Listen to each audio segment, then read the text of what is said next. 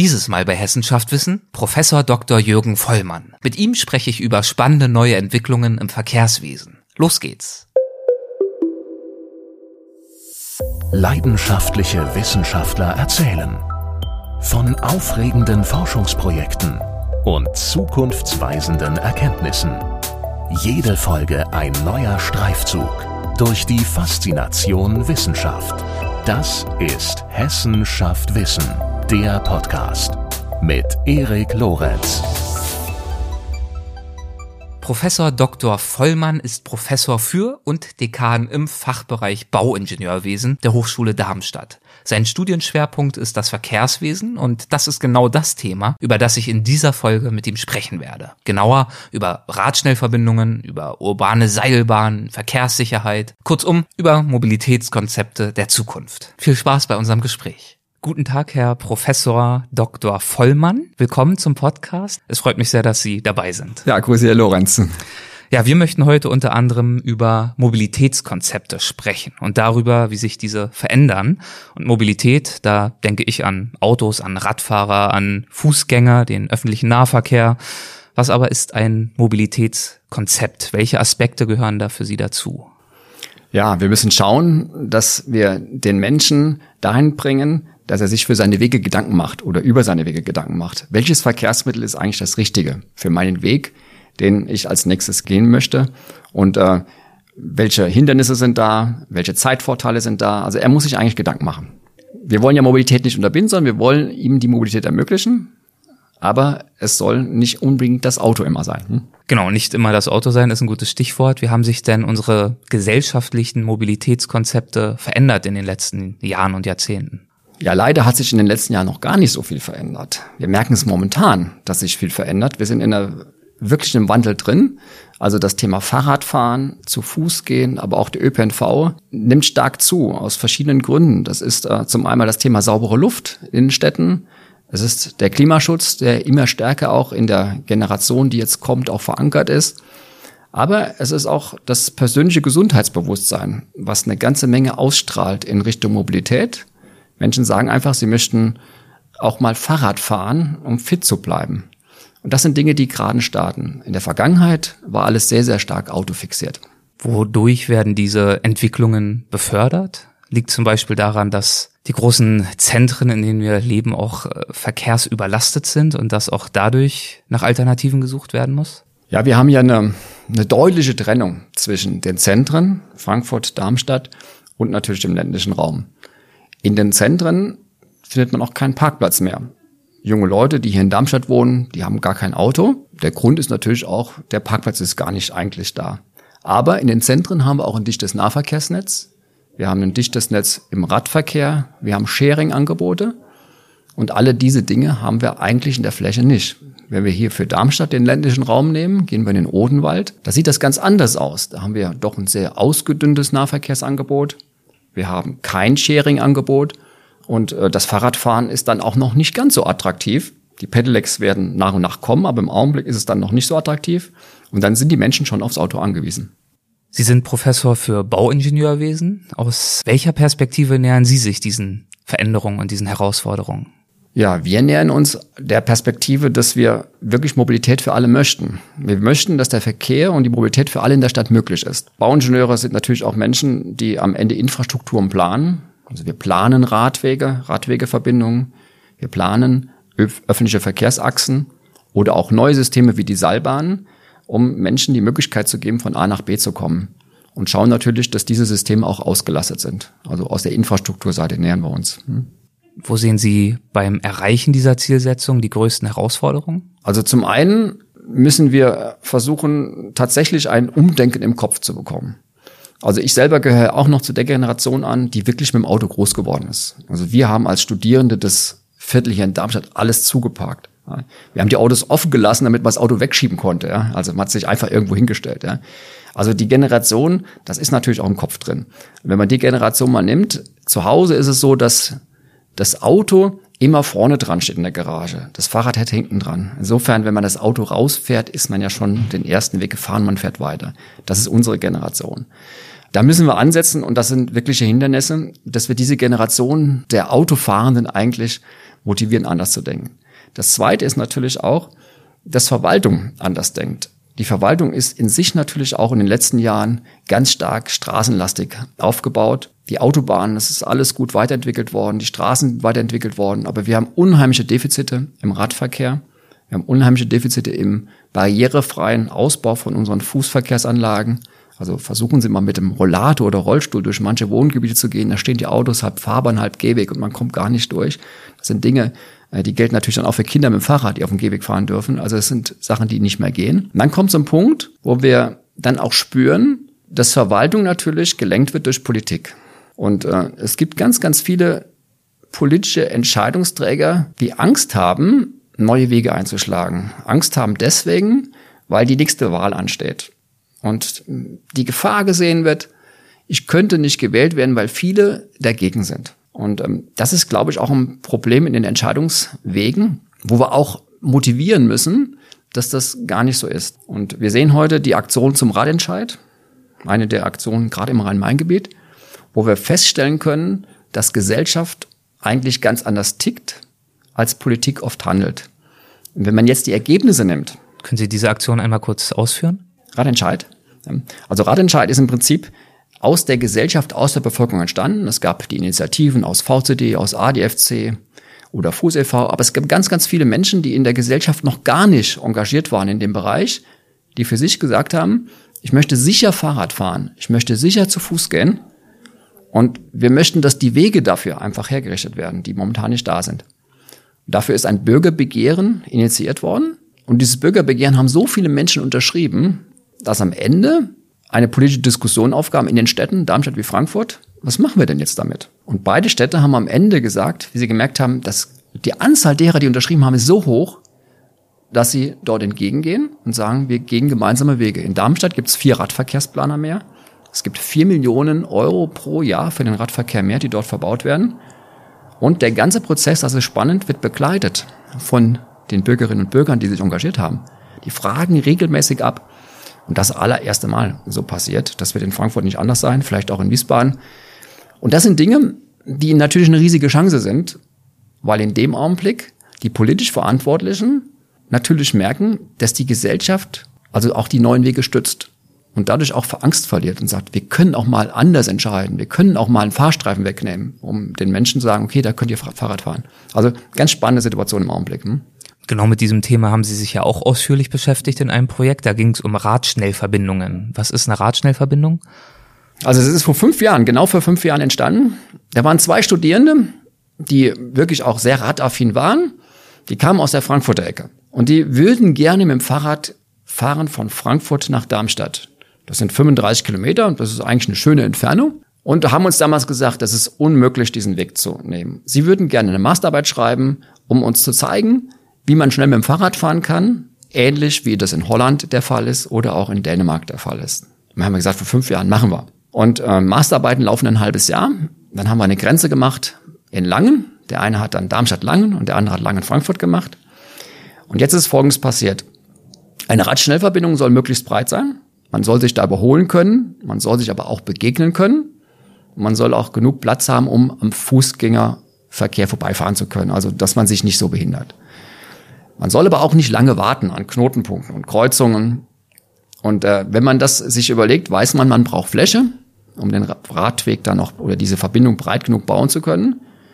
Wir müssen Knotenpunkte haben, wo man schnell rüber kann. Die Ampel muss den Fußverkehr oder den Radverkehr bevorzugen, nicht den Autoverkehr. Und dann war klar, da gibt's dann viele Widerstände, die natürlich aus der Geschichte heraus eigentlich es anders gesehen haben. Die beiden Studierenden haben es aber erreicht, dass sie die Verwaltungen auf dem Weg, die ganzen Kommunen, davon überzeugt haben, ihre Masterarbeit mit zu begleiten. Das war spannend. Und ähm, eine Co-Referat haben wir vom Regionalverband Frankfurt bekommen damals. Die beiden arbeiten als Co-Referentin mit begleitet. Und jetzt ist Folgendes passiert, jetzt ist das halbe Jahr, die Arbeiten mussten fertig werden und die Studenten haben natürlich gedrückt. Und alle Verwaltungen haben mitgezogen. Total interessant. Ja, so ist dieser, dieser Weg vor fünf Jahren entstanden. Und der hat dann so eingeschlagen, dieser breite Weg, diese Idee, man hat das verglichen mit Kopenhagen vor allen Dingen oder Amsterdam, Hat gesagt, das ist was für die Region. Und da ist die Region mitgezogen, diesen breiten Weg zu bauen. Ja, und äh, wir begleiten das seitdem auch wissenschaftlich, denn der Weg ist beleuchtet. Die Lampen gehen an und gehen aus abends. Ja, das ist ganz spannend. Also der Radfahrer ist durch, dann gehen auch die Lampen wieder aus. Ja, der Weg hat Papierkörbe, der Weg hat eine Servicestation, wo man eine Luftpumpe hat, wo man auch das Fahrrad wieder aufpumpen kann. Er hat natürlich auch Sitzmöglichkeiten. Also ein wirklicher Weg, der eine extrem hohe Qualität hat. Und die Presse hat nicht umsonst auch Radautobahn da, dazu getitelt. Es ist wirklich ein Weg, wo das Fahrradfahren Spaß macht und wo es schnell geht. Und dann ist es natürlich dann auch so, wenn wir die Pedelecs heute nehmen, unsere Lastenräder nehmen, die auf diesem Weg auch unterwegs sind, ist es für alle auch ein leichtes Vorbeikommen und ein leichtes Fahren. Und das haben wir schon gesehen. Ne? Und dieses Projekt, das daraus resultiert ist, das trug, glaube ich, den Titel Bike Offenbach. Ist das richtig oder war das ein anderes Projekt? Das schließt sich an. Okay. Also Bike Offenbach. Offenbach ist ja keine Radfahrstadt. Offenbach hat einen Radverkehrsanteil von vielleicht zehn Prozent, obwohl alles flach ist. Es liegt am Main. Man kann eigentlich überall sehr, sehr gut auch mit dem Fahrrad äh, hinfahren und das erreichen. Es gibt keine Tradition. Offenbach ist eine typische Arbeiterstadt aus der Vergangenheit, eine internationale Stadt, wo das Fahrrad auch nicht unbedingt verankert ist in den Familien. Das heißt, es ist eine Überzeugungsarbeit zu leisten. Und die Überzeugungsarbeit, die dort äh, ansteht, die wird durch dieses Bike Offenbach Projekt angegangen, wo man versucht, Fahrradtrassen durch die Stadt zu definieren, die in die Stadt führen, aber auch die Region verbinden. Und äh, zur Radschnellverbindung in der Kombination binden wir natürlich auch an die Radschnellverbindung an. Ja, das wird, wird bei Neu-Isenburg fahren wir dann auch rüber, so dass wir auch eine Verknüpfung bekommen zwischen Bike Offenbach und der Radschnellverbindung. Insofern dann auch von Darmstadt nach Offenbach schnell fahren kann. Und da stellt ja immer wieder der Platzmangel ein Problem dar, wenn es darum geht, neue Radwege einzurichten. Und hier fand ich einen Zeitungsbeitrag über das besagte Projekt äh, Bike Offenbach sehr aufschlussreich. Darin wurde erläutert, dass es notwendig sein könnte, auf der entsprechenden Strecke eben eine Autospur zu streichen, um Platz für die Radfahrerspur zu schaffen, aber dass sich eben damit wiederum womöglich die Anzahl der Autofahrer so weit reduzieren lässt und die Anzahl der Radfahrer natürlich erhöhen lässt, dass auf innerstädtische Dieselfahrverbote dafür dann sogar verzichtet werden könnte und dass damit also der zunächst vermutete Nachteil für Autofahrer sich sogar als Vorteil für diese herausstellen könnte. Ist aber natürlich eine sehr komplizierte Argumentation, wenn man zunächst einmal versucht, bei der Einrichtung dieser Wege Autofahrer zu überzeugen und für sich zu gewinnen. Wie groß ist diese Herausforderung in der Kommunikation? Also zum einen mal, wenn wir Offenbach nehmen, zehn Prozent Radverkehrsanteil im Alltagsverkehr, morgens zur Arbeit. Und wir wissen, wir könnten von dem Autoverkehr verlagern, wir könnten zehn Prozent wegnehmen und wir kämen auf 20 Prozent, vielleicht 25 Prozent Radverkehrsanteil, dann können wir sehr schön in den Städten beobachten, dass der Verkehr dann zumindest mal wieder am Fließen wäre. Also es wird die Stocken, die Staus werden deutlich geringer und damit wäre natürlich auch das Thema saubere Luft deutlich verbessert. Uns könnte es auch gelingen, den Verkehr in die Stadt hinein zu dosieren, dass man sagt, man lässt nur noch so viel rein, die wie in der Stadt verträglich sind. Gerade wenn ich dann auch in die Region reinkomme. Und man darf eines nicht vergessen, wenn wir die Region mit Offenbach verknüpfen, ist das gerade mal über die Autobahn rüber. Das sind fünf Kilometer. Das sind keine Entfernung, maximal zehn Kilometer, auch für den Radverkehr. Das heißt, wir haben eine interessante Möglichkeit, Verkehrsteilnehmende zu überzeugen, anders zu fahren, wenn der Weg gut ist. Und dann können wir natürlich auch sagen, dann können wir auch einen Fahrstreifen einsparen. Ja, wenn wir redu Verkehr reduzieren, können wir Fahrstreifen einsparen. Und gerade in Offenbach ist es so, äh, da haben wir auch Fahrstreifen statt auswärts, die wir gar nicht brauchen, Sie sind aus der Vergangenheit entstanden. Wir brauchen sie heute eigentlich gar nicht mehr. Und da müssen wir umdenken und Fahrstreifen anders widmen. Jetzt hier für den Radverkehr. Und dann kann man schon in der Stadt auch eine andere Verkehrsmittelwahl erreichen. Und was wir auch wissen in der Stadt, wir wissen, dass ein Drittel der Wege mit dem Autoverkehr in der Stadt sind kürzer als drei Kilometer. Ein Drittel der Wege sind kürzer als drei Kilometer. Das ist in fast allen hessischen Großstädten so auch in den kleineren hier im Rhein-Main-Region. Und diese drei Kilometer Wege sind ja ganz, ganz typische Radverkehrswege. Wenn man das mal überlegt, 30 Prozent der Wege typisch für den Radverkehr, dann merkt man auch das Potenzial, was wir eigentlich in den Städten haben, um die Städte wieder, ich sag mal, für die Menschen zu gewinnen, zurückzugewinnen, für Aufenthalt, für Kommunikation, zum Leben in der Stadt am Ende, ja. Auch für Stadtgrün, wenn wir jetzt an Klimaschutz denken. Ne? Hm? In welchem Rahmen, auf welche Art und Weise wird all das hier an der Hochschule Darmstadt unterrichtet? Gut, wir sind die Bauingenieure. In den Bauingenieuren gibt es vier Schwerpunkte. Wir haben das Konstruktive. Das sind die Studierenden, die die Anlagen rechnen. Dann haben wir die Bauwirtschaft. Das sind die Baustellen und die, die Abläufe, die dort äh, vorangehen. Wir haben das Wasserwesen. und wir haben das Verkehrswesen. Ähm, in allen Studiengängen ist natürlich das Thema Klimaschutz, momentan Energieeffizienz von Gebäuden ganz, ganz vorne dran, wird auch in allen Lehrveranstaltungen gelehrt. Wir haben Sonderlehrveranstaltungen. Im Bereich des Verkehrswesens sind wir in Projekten und vor allem unterwegs auch in der Region. Studenten lernen in, an Projekten, wie sie solche Verkehrsanlagen neu gestalten, was sie machen können. Und davon profitiert natürlich auch die Region, aber umgekehrt auch die Studierenden und sehen, was passiert. Im Bereich der, des Wasserwesens haben wir auch die Kreislaufwirtschaft. Auch da geht es um Abfall und diese ganzen Dinge. Deswegen, es wird in allen Breiten, im gesamten breiten Bereich des Bauingenieurwesens gelehrt und die jungen Leute wachsen einfach damit auf. Wer sind für gewöhnlich Ihre Studierenden? Was haben die so für Interessen, für Fähigkeiten idealerweise auch? Wir haben 1500 Bauingenieure bei uns. Also das ist schon eine ganze große Anzahl. Davon sind 20 Prozent international. Das darf man auch nicht ganz vergessen. Auch eine ganz spannende Geschichte. Also internationale Studierende sind anders oft aufgestellt als die Studierenden, die so traditionell hier in den Städten groß geworden sind. Sie kommen mit anderen Vorstellungen. Aber was spannend ist, im Rahmen des Studiums gehen sie alle den gleichen Weg am Ende. Also sie, sie, sie finden gemeinsame Ziele anhand der, sag mal, Ziele zum Klimaschutz, ja, zu veränderten Mobilität. Ähm, Studierende haben Hintergründe aus dem Handwerksberufen, Studierende haben Hintergründe aus schulischen Laufbahnen. Also das ist ein ganz, ganz breites Spektrum. Was für uns extrem spannend ist und das wir auch gemeinsam machen, ist äh, internationale Kulturen mit Kulturen hier zusammenbringen und sagen, wenn wir türkische Stadtviertel haben wie in Offenbach, auch mit türkischen Studenten mal hinzugehen und sagen, auch da mal Kommunikation zu finden in, in neues Denken. Extrem spannend. Auch das passiert an dieser Hochschule. Deswegen ist es extrem breit aufgestellt mit verschiedenen Facetten.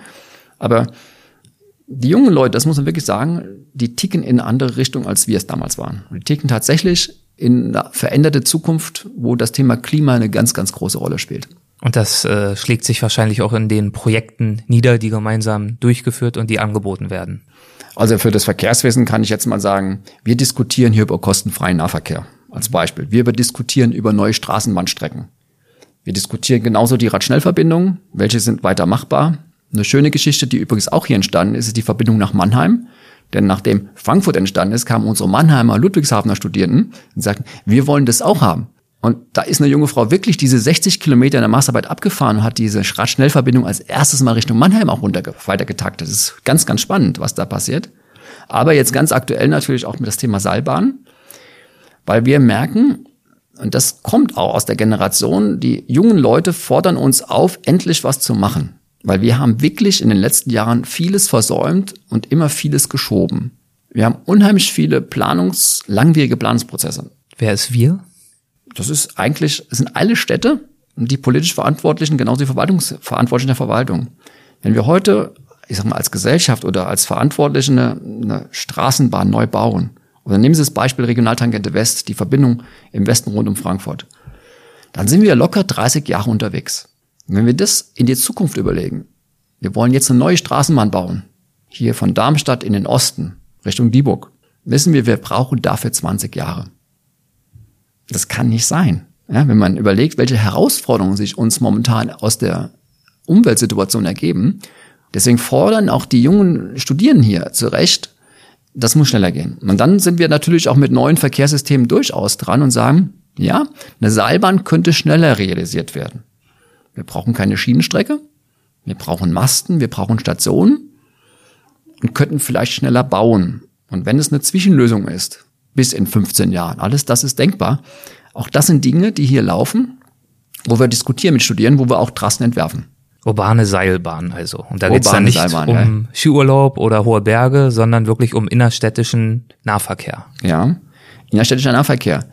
Wir haben das erste Mal hier eigentlich 2017 aufgeschlagen. Und es, die Ursache war eigentlich der Skiurlaub. Also ich bin selbst begeisterter Skifahrer. In den französischen Skigebieten war eine neue Seilbahn und die war so klasse und das ging alles so schnell, wo früher immer nur Staus waren eigentlich. Ja? So, und dann kam ich zurück und sagte hier, ich brauche eine Studentin, Student, der sich mal dem Thema nähert, was ist denn eigentlich deine Städten möglich? Das haben wir gemacht. Und dann kommen ganz schnell 2017, wer die Olympiade noch ähm, sich erinnert, Rio de Janeiro, wie sie diese Favelas erschlossen haben durch Seilbahn und auch diesen Hängen ganz neue Möglichkeiten gegeben haben, wo eigentlich die armen Menschen gewohnt haben. Und wenn man Südamerika nimmt, gibt es ganz, ganz viele Länder, wo Seilbahnen Tradition sind. Ich weiß nur in Bolivien, La Paz, wo jeden genau, Tag 125.000 Leute ja. transportiert werden. Ja, ja, genau. Das sind natürlich alles auch hügelige Bereiche, aber egal wie es ist.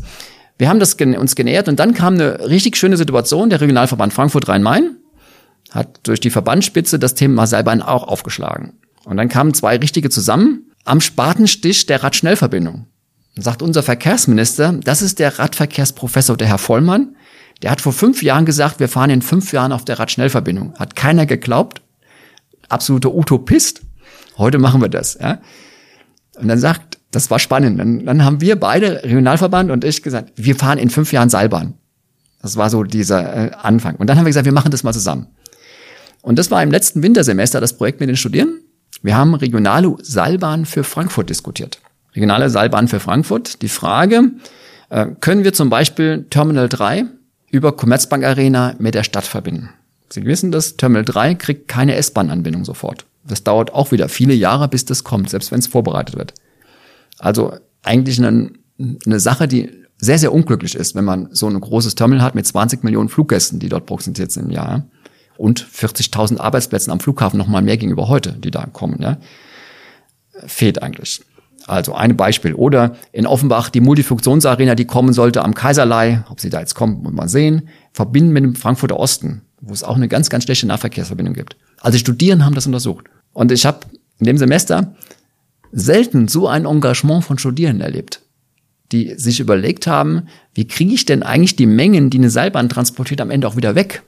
Oder wie bekomme ich die zur Station hin? Denn denen ist erstmal klar geworden, dass so eine Seilbahn wie eine S-Bahn fast funktioniert. 5000 Menschen pro Stunde und Richtung sind da möglich zu transportieren. Das ist also unheimliche Kapazitäten, die wir haben, wo wir Menschen auch mal überzeugen müssen oder auch erklären müssen, dass, was da eigentlich machbar ist.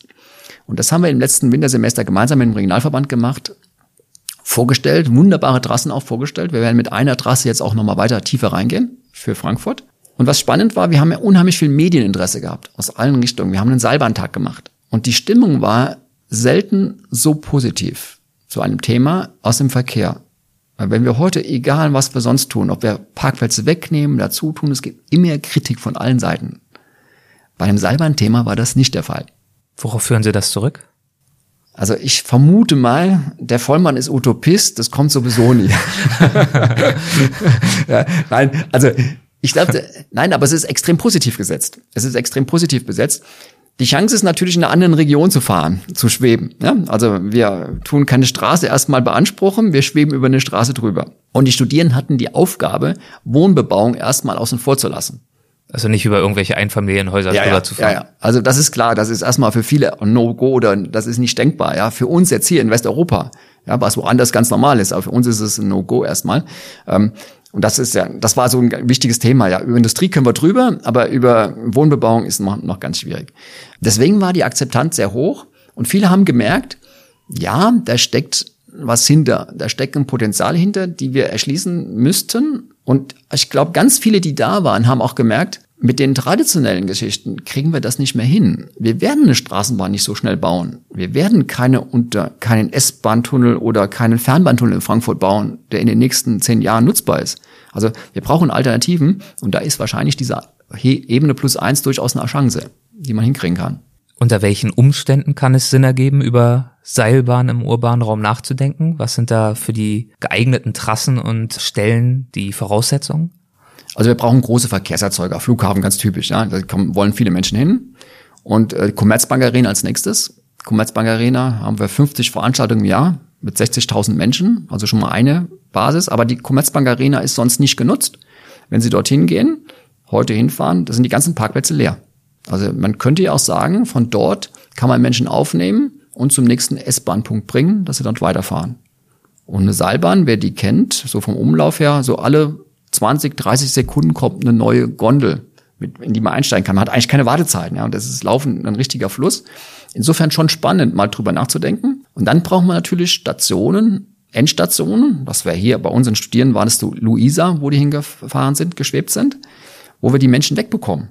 Also Luisa haben wir mehrere S-Bahnlinien, die weiterfahren. Wir haben Straßenbahnlinien, die weiterfahren. Das heißt, wir kriegen die Menschen, die in der Seilbahn kommen, 5000 Personen in der Stunde, wir kriegen die dann auch wieder weg. Es kann kein, es hat ja keinen Sinn, wenn wir dann Busse haben, die die Menschen gar nicht wegkriegen. Ja? Also das ist so der, die Herausforderung. Ja? Große Parkplätze und dann leistungsfähige Stationen, wo wir dann auch die Menschen wieder weiterbekommen, wenn sie dann aussteigen aus der Seilbahn oder halt dort arbeiten. Hm? Warum sind wir nicht schon längst dabei, jetzt überall Seilbahn zu bauen? Das klingt ja erstmal nach einer fantastischen Lösung. Auch das ist wieder eine Sache, die wir versuchen müssen, jetzt Verantwortlichen nahezubringen. Also politisch Verantwortliche natürlich, die entscheiden müssen über Geld, aber auch in den Verwaltungen erklären müssen, was, welche Chancen da stehen. Und auch da ist das Denken erstmal noch in der Tradition. Reaktion war, ja, das ist doch Blödsinn, wir machen die Straßenbahn. Das war so oft eine erste Reaktion. Und da sage ich, ja, wenn ihr mir sagt, ihr habt in fünf Jahren die Straßenbahn, dann bin ich sofort auf eurer Seite, machen wir die Straßenbahn. Ich will auch von euch dann den Zeitplan mal haben. Und dann wird ganz schnell klar, das sind 15 Jahre und 20 Jahre. Und dann, denke ich, wird es immer klarer, dass es eine Option ist, aber die, müssen, die braucht, da brauchen wir Zeit für. Und wir haben eine Sache noch aufgeschlagen. Wir haben die Europameisterschaft 2024 ja in Frankfurt mit sechs Spielen, glaube ich, so wie es aussieht im Augenblick. Und in Deutschland ist es ja so, wenn Fußball ist, gehen immer alle Uhren anders. Ja? Und so ein Event, wie damals die WM auch, braucht man, um manche Dinge auch mal einzutüten, die vielleicht gut sind. Sowas ist möglich. Oder in Koblenz, wo eine, eine Seilbahn fährt, die wirklich ein Muster ist, da war die Bundesgartenschau der Grund, um diese Seilbahn zu bauen. Sowas brauchen wir, um Menschen zu überzeugen. Und das ist so der erste Weg, den wir jetzt einschlagen müssen. Und sagen, wir brauchen ein Event, aber das passt fünf Jahre.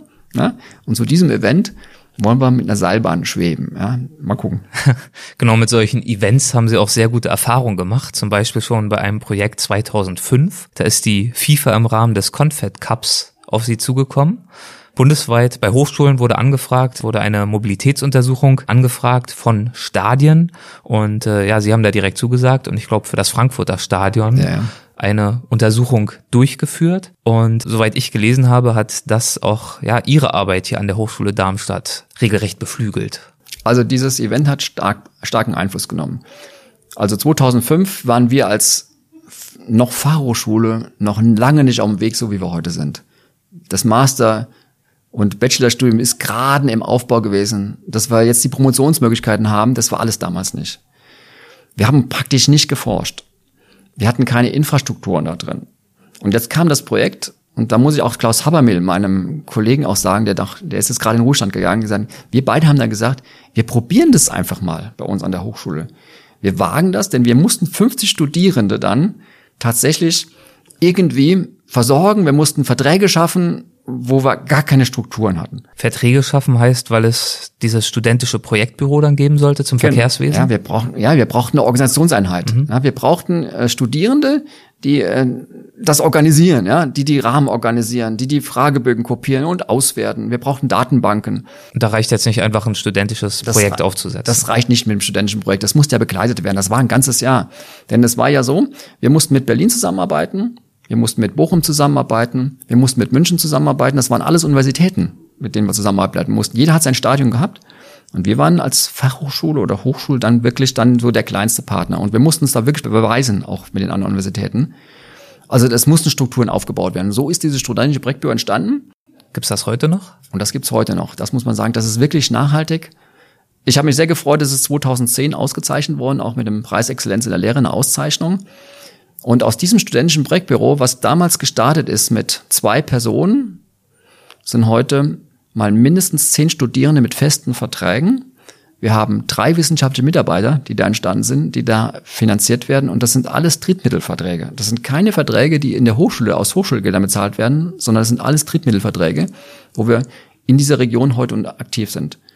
Und ich muss sagen, deswegen damals war so ein, für uns im Verkehrswende eine wirkliche Wende und wir haben diese Chancen auch genutzt und bis heute weiterentwickelt. Ich hoffe, dass wir bald den ersten haben, der promoviert. Es könnte kommen, es könnte so kommen. Wir haben jetzt einen chinesischen Austauschstudenten bei uns, ja, von der Tonshu Universität. Und da haben wir ein gemeinsames Fahren mit der TU Darmstadt, also begleiten wir gemeinsam. Und er arbeitet bei uns, promoviert bei uns gemeinsam. Das ist eine schöne Geschichte. Also das heißt, also da ist die, die Zukunft schon mal vorgezeichnet. Schön. Hm. Außerdem beschäftigen Sie sich in Ihrer Arbeit mit dem Thema Verkehrssicherheit, also zum Beispiel mit Maßnahmen, mit denen sich die Anzahl von Todesopfern im Verkehr reduzieren lassen könnte. Ja. Welche Stellschrauben gibt es da, über mhm. die Sie besonders intensiv nachdenken? Wir sind seit, also als Hochschule, sicherlich seit zehn Jahren aktiv. Wir sind mit zwei Kollegen sehr aktiv. Der Roland Weber, mein Kollege, ist dann noch mit hier bei uns dabei. Ich selber leite bei der Forschungsgesellschaft die Ausschüsse für Deutschland, wo die Regelwerke entwickelt werden im Bereich der Verkehrssicherheit. Ähm, Verkehrssicherheit ist erfolgreich gewesen in den letzten Jahren, ich sag mal bis 2011, 12 ganz stark geprägt eigentlich durch die Fahrzeugindustrie. Also wir haben heute die Autos mit Airbag, wir haben Anti-Blockiersysteme, wir haben die Steuerung von einzelnen Reifen, wenn es denn wirklich mal äh, in Aquaplaning und sowas kommt. Also ist eigentlich alles da. Der Schutz in den Autos ist sehr, sehr hoch.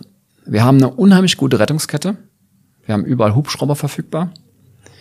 Wir haben auch gute Straßen in Frankfurt. Wir haben in Frankfurt rund um Frankfurt die Autobahn, wo wir die Geschwindigkeitsbeeinflussung auf den Autobahnen haben. Wenn Stau ist, dass die Autos im Vorfeld schon sagen, sie fahren langsamer auf die Staus zu und die Gefahr, dass da ein Auffahrunfall passiert, wird schon mal reduziert. Es kommt das große Aber, wenn wir den Großteil der Verkehrsanlagen sehen, da wo unsere schweren Unfälle passieren, da sind es die Landstraßen.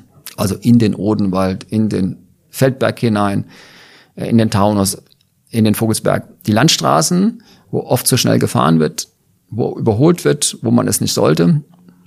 Und wir haben als zweiten großen Baustein die Stadtstraßen. Also ein Drittel der Getöteten im Straßenverkehr sind Fuß- und Radverkehr. Und das ist 90 Prozent Stadtstraße. Und da haben wir eine ganze Menge zu tun und wirklich auch viel zu tun. So, wo liegen die Schlüssel? Also, Verkehrssicherheit braucht Sichtbarkeit. Wir müssen sehen, wer da fährt. Wo einer über die Straße möchte und queren möchte. Sichtbarkeit braucht Platz. Und da kommt genau das Problem. Wenn Sie mal in die Stadt gehen und sich Platz anschauen für Fußverkehr und Radverkehr, auch wo Menschen queren wollen, sie werden an vielen Stellen gar nicht gesehen, weil Autos bis dorthin parken.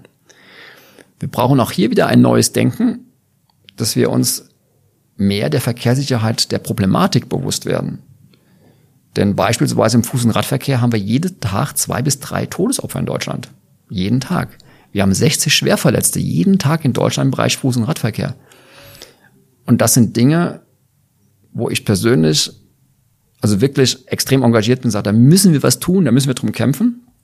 Und wir haben das Glück, dass durch unsere Verknüpfung auch in der Forschungslandschaft, dass wir jetzt am Verkehrssicherheitsprogramm für Hessen mitschreiben. Das machen wir auch gemeinsam mit der TU Darmstadt.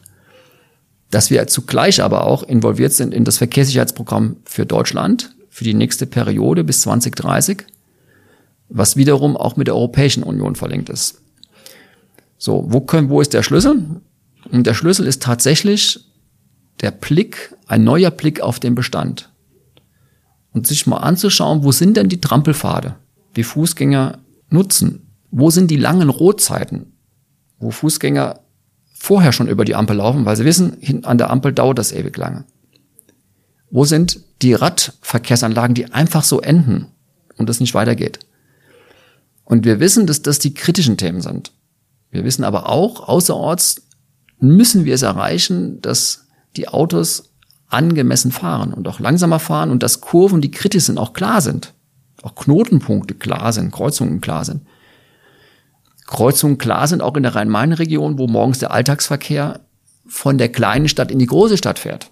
Über eine Bundesstraße queren muss, wo gar keine Querung ist. Ja, es kommt ja alles. Und da haben wir unsere großen ähm, Gefahrenstellen. Und da müssen wir ansetzen. Das heißt, der Blick auf den Bestand. Und wenn Sie da unser Programm nehmen, wir haben vor genau zehn Jahren angefangen mit dem Forschungsvorhaben fürs Verkehrsministerium, Bundesverkehrsministerium, zum Bestandsaudit, so nennt sich das Bestandsaudit, den Blick auf den Bestand der Infrastruktur. Haben wir zehn Jahre für gebraucht, um jetzt, da liegt es, das Regelwerk, ne, um das Regelwerk hinzubekommen. Aber das ist jetzt die Basis, was von Europa auch dann letzt eingefordert wird, um für die Zukunft hoffentlich ein bisschen besser zu werden. Wie sind Sie selbst auf diese Themen gestoßen? Woher rührt Ihr Interesse an Mobilitätskonzepten? Das ist wahrscheinlich eine persönliche Sache. Das muss man schon sagen. Man muss das, man muss es leben. Das ist klar. Und wenn wir mit der Familie unterwegs sind, dann weiß jeder, da ist ein Kreisverkehr und da ist es kritisch und da ist es das im Radverkehr schwierig. Also es ist Diskussion im Auto. Das ist auch ganz klar. Ja, das ist halt Leben in dem Verkehrswesen. Das Verkehrswesen selber hat mir unheimlich viel Spaß gemacht. Ich bin selbst eigentlich konstruktiv gewesen als Student. Ich habe konstruktiv studiert im Bauingenieurwesen. Bauingenieurwesen, damals, an, genau, damals an der Hochschule Darmstadt, an der Technischen Hochschule Darmstadt.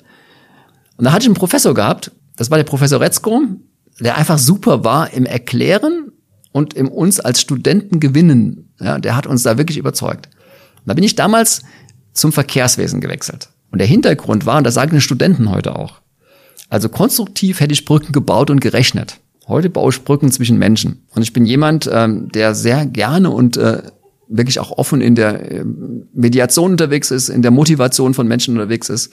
Und deswegen gefällt mir das Verkehrswesen unheimlich gut, weil das Verkehrswesen immer mit Menschen zu tun hat. Es gibt keine Veranstaltung, wo man irgendwelche Kritiker, aber auch Befürworter hat. Das ist letztendlich so. Insofern macht es mir Spaß. Ja. Jeder hat dazu eine Meinung. Jeder, jeder nörgelt, wünscht sich Veränderungen. Das ist wie auf dem Fußballplatz. Da ist jeder Trainer und hier ist jeder Verkehrsplaner, ja, wenn man eine Veranstaltung hat. Ja. Diesbezüglich zu diesen Meinungen habe ich, äh, bevor wir jetzt gleich zum Ende kommen, auch noch mal eine Frage in eigener Sache. Dabei geht es um meinen Vater und den sehe ich nicht mehr so häufig wie früher. Aber eine Sache, die sich durch meine Kindheit und Jugend bis ins Heute gezogen hat, ist, dass er, wenn wir mit dem Auto unterwegs sind, an so ziemlich jeder Ampelkreuzung an einer Landstraße meckert. Wenn wir da irgendwie zum Stehen kommen und dann fängt er an zu meckern über die Knallköpfe vom Straßenbauamt und er verweist dann darauf, dass man an dieser Stelle in Frankreich auf jeden Fall einen Kreisverkehr gebaut hätte. Woran liegt denn das, dass wir in Deutschland so viel weniger Kreisverkehre haben als zum Beispiel unsere französischen Nachbarn? Gibt es dafür eine gute Erklärung? also Sie sprechen ein Thema an. Der Kreisverkehr ist tatsächlich wiederentdeckt worden in Frankreich. Und er ist deswegen wiederentdeckt worden. Wir hatten in der ähm, Normandie ganz, ganz heftige Unfälle an Knotenpunkten, außerorts an Landstraßenknotenpunkten, wo einfach drüber gefahren worden ist. Die Franzosen damals ein anderes Fall als heute. Franzosen sind heute sehr weit in der Verkehrssicherheit. Und da haben die Franzosen das Thema Kreisverkehr mal probiert. Und die haben festgestellt, die Verkehrssicherheit ist extrem gestiegen. Sind deswegen auch sehr, sehr weit. Wir in Deutschland haben unheimlich lange gebraucht, da haben sie vollkommen recht. Bin selbst auch einer, der Kreisel ja absolut in den Vordergrund bringt. Überall die Studenten wissen in der Klausur ganz genau, beim Vollmann müssen sie immer einen Kreisel mitmachen, ja, ob es ein kleiner ist oder ein Mini-Kreisel, ganz egal, das wissen die auch, ja, das ist auch immer gefordert. Wir haben unheimlich lange gebraucht und das ist wieder typisch deutsch. Typisch deutsch ist, wir müssen erstmal Regelmerkwerke machen, gucken, ob das dann regelwerksmäßig theoretisch geht und dann fangen wir an zu bauen. Die Franzosen, die Niederländer sind einfach anders. Wir bauen erstmal was und probieren es aus und schauen dann, wie tun wir das Regelwerk hinkriegen, dass das auch am Ende passt. Das haben wir aber inzwischen auch gelernt in Deutschland und das dürfen die Studenten immer hier machen. Die Studenten machen tatsächlich auch provisorische Kreisverkehre. Wir haben gerade in Sulzbach im Taunus wieder ein, eine Ampel abgeschaltet, wo wir jetzt einen Kreisverkehr auf die Fahrbahn nur gemalt haben mit Farbe, wird jetzt im Sommer wieder in, dort in Betrieb genommen. Und wo wir merken und probieren, dass der Kreisverkehr wirkt. Und er wirkt immer. Das kann ich Ihnen sagen. Weswegen ist er besser?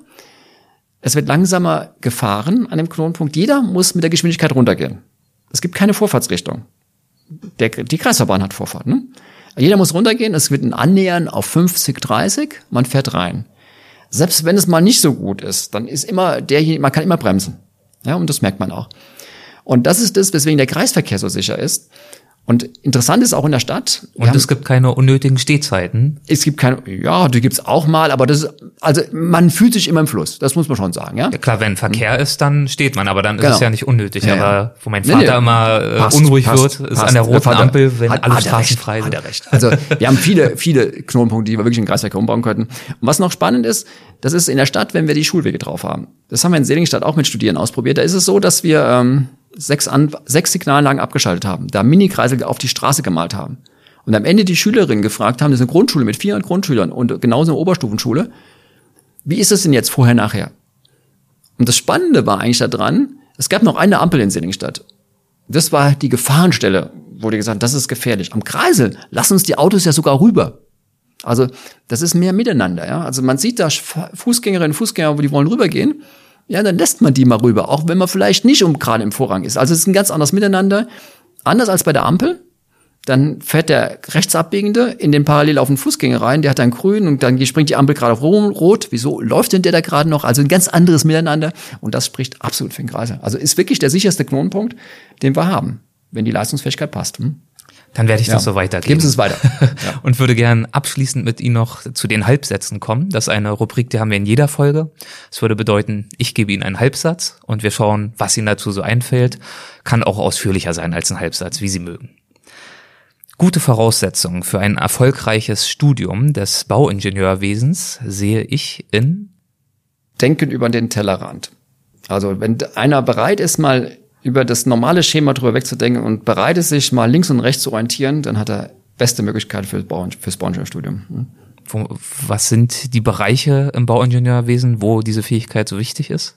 Also wir müssen äh, schreiben können, wir müssen äh, gut kommunizieren können, wir müssen ähm, gut verschiedene Meinungen aus den verschiedenen Richtungen zusammenkriegen können, gerade in den planerischen Bereichen ähm, oder in den technischen Bereichen müssen wir auch schauen, dass wir auch die digitalen Medien mitnehmen, was heute so alles möglich ist, aber genauso Gestaltungsmedien. Also ich muss immer links und rechts gucken, damit ich mein Projekt als konstruktiver Ingenieur genauso wie als Planer weiterkriege. Und wenn ich nur in einer Richtung fixiert bin, dann ist das schwer. Es bringt mich zumindest im Berufsleben nicht so weit, wie man sich das sicherlich vorstellen würde. Hm. Am Verkehrswesen insgesamt begeistert mich die Vielfalt, die Vielfalt und die unterschiedlichen Meinungen, die zum Verkehr grundsätzlich zur Verkehrsplanung bestehen und den Versuch, daraus Kompromisse zu finden. Mal schauen, ob es bei dieser Frage eine passende Antwort gibt. Wir probieren es einfach mal. Zu meinen Vorbildern im Verkehrswesen gehört? Also Vorbild sicherlich mein Prof, den ich damals an der Technischen Hochschule hatte, der Professor Retzko. Das muss man schon sagen. Also dem habe ich erstmal zu verdanken eigentlich, dass ich als Student den Studiengang, den Schwerpunkt gewechselt habe, weil er jemand war, der extrem gut präsentieren konnte und, und als Studierende wirklich gewinnen konnte. Es gibt auch einen zweiten Punkt, was er gemacht hat, und das ist auch das, was ich hier mit Studieren versuche. Er hat uns die Möglichkeit gegeben, selber zu akquirieren. Also ich war ja Mitarbeiter bei ihm am Ende. Und ich konnte in meinem Studium, das war damals nicht selbstverständlich, also zwischen 86 und 90, durfte ich meine eigenen Projekte akquirieren. Also ich war Mitarbeiter, habe meine eigene Stelle immer weiter finanziert. Also ich war selbst unterwegs. Damit habe ich so viel gelernt in der Akquisition, dass ich dann wirklich 91 Jahre das Ingenieurbüro gegründet habe. Das war ja für die damalige Zeit Existenzgründer. Das gab's, war keine Diskussion. Ja, das haben wir damals gewagt. Ja, aber das habe ich wirklich in der Hochschule mitgenommen.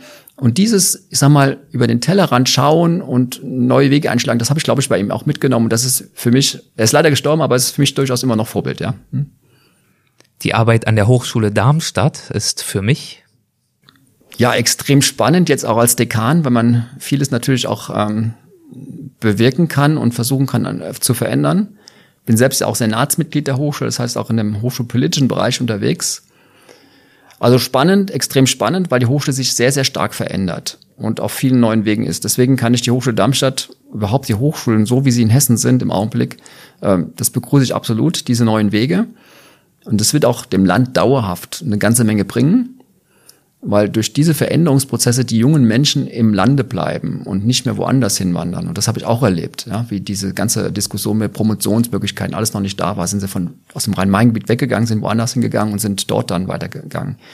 Und deswegen diese Veränderungsprozesse momentan extrem spannend. Ich hoffe, dass die Hochschulfinanzierung so wird, wie es im Augenblick ja auch im Koalitionsvertrag gedacht ist, dass der Mittelbau weiter aufgebaut werden kann, dass wir da stärker werden noch das fehlt noch. Das ist der Unterschied zu den Universitäten. Das brauchen wir noch dringend. Aber das sind Sachen, die wir momentan mitgestalten können. Insofern macht es macht es viel Spaß an der Hochschule Darmstadt. Hm? Als beruflichen Erfolg definiere ich für mich? Beruflicher Erfolg ist eigentlich ein gutes Team um sich herum zu haben, was die ganzen Ideen mit äh, umsetzt, die man selbst so hat, denn ohne Team geht's gar nicht. Ganz in meinem Element bin ich, wenn? Wenn ich vor einer einem Saal voll von ähm, Bürgerinnen und Bürgern stehe und versuchen muss, ja, neue Ideen rüberzubringen. Und dann fahre ich mit dem Fahrrad mal durch so eine große Halle, ja, und versuche mit Fahrrad dann meinen Vortrag zu halten. Ach, im Ernst? Ja. also etwas äh, dynamischer gestaltet. Ja, ja, ja, ja. Also das ist sowas ganz anders, ja. Also wirklich äh, auf die Menschen eingehen, aber die Menschen mitnehmen, da wo sie sind. Das ist schon so ein Thema. Schöne Geschichte war in Neu-Isenburg, da hatten wir ein Jugendforum gemacht in der Hugenottenhalle, ist wirklich groß. Hugenottenfalle war voll mit Jugendlichen, aber deswegen, weil wir mit Studieren auch kamen, dass, die hatten das gewusst, dass wir mit Studieren kamen und die haben sich wirklich gefreut und dann bin ich einfach mit, ich bin mit dem Fahrrad in die Halle reingefahren. Mit einem ganz modernen Pedelec, extrem cool sah das aus, das Pedelec. Und dann habe ich zu denen gesagt, hier, das ist die, das Verkehrsmittel der Zukunft. Das fand ich total cool, ja. Und ich habe die ja sofort gehabt. Die haben sofort mitdiskutiert. Ich konnte auf die jungen Leute zugehen, ich konnte da Interviews führen, ich bin durch den Saal marschiert und die konnten dann nachher in der Pause auch mit dem Pedelec fahren, ja. Ich so, was haben sie euch gesehen? Das fand ich total cool. Und da habe ich ja gemerkt, die muss man einfach abholen, da wo sie sind. Und dann ziehen die auch mit. Und das Spannende war, hinten dran sollten Jugendparlament gewählt werden und sollten Vorsitzender gewählt werden. Die Stadt Neu-Isenburg hat viel zu wenig Wahlzettel gehabt, äh, weil sich so viele auf einmal gemeldet hatten, die Vorsitzende werden wollten vom Jugendparlament. Ja, Das hat dann daraufhin auf einmal ausgewirkt. Die wollten alle das Jugendparlament momentan machen. Ja? Also das war ganz spannend. Das sind so Dinge, an die man sich natürlich gerne erinnert. Ja? Das war gerade erst und das passt schon. Ja? Also das heißt, wirklich mit Menschen umgehen. Hm? Meinen Studierenden gebe ich häufig den Rat? Ja, denen gebe ich wirklich den Rat, äh, sich immer neuen Themen äh, zu öffnen und zu sagen, wenn da was ist, packt's an, auch wenn ihr es nicht wisst, wie es geht, fragt, guckt, dass ihr Menschen findet, die euch helfen können. Und ähm, ja, und vergesst nicht, ähm, dann immer wieder zu schauen, dass ihr nicht euch in die Ecke setzt, sondern im Team zusammenarbeitet und euch Partnerinnen und Partner zunimmt. Vorletzte Frage. Wenn ich eine Finanzierung für ein Jahr erhalten würde, mit der absoluten Freiheit an irgendwas zu forschen, was ich interessant oder relevant oder wichtig finde, dann würde ich? Ich würde wahrscheinlich jetzt das Thema Seilbahn massiv weiter angehen, weil ich da drin eine riesige Chance sehe.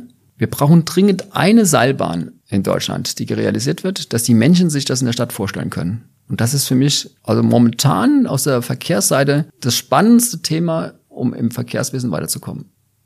Damit würde ich die Finanzierung, da würde ich die Finanzierung ganz gut einbringen können, ja. Mhm. Ja, vielleicht haben Sie was für mich.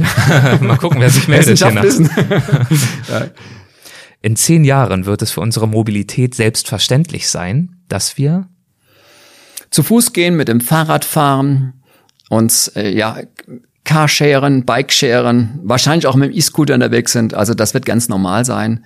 Es wird ganz normal sein, dass wir in der Stadt die Wege tatsächlich auch äh, anders als mit dem Auto machen, aber das Auto wird nach wie vor auch den Stellenwert halten. Das ist klar.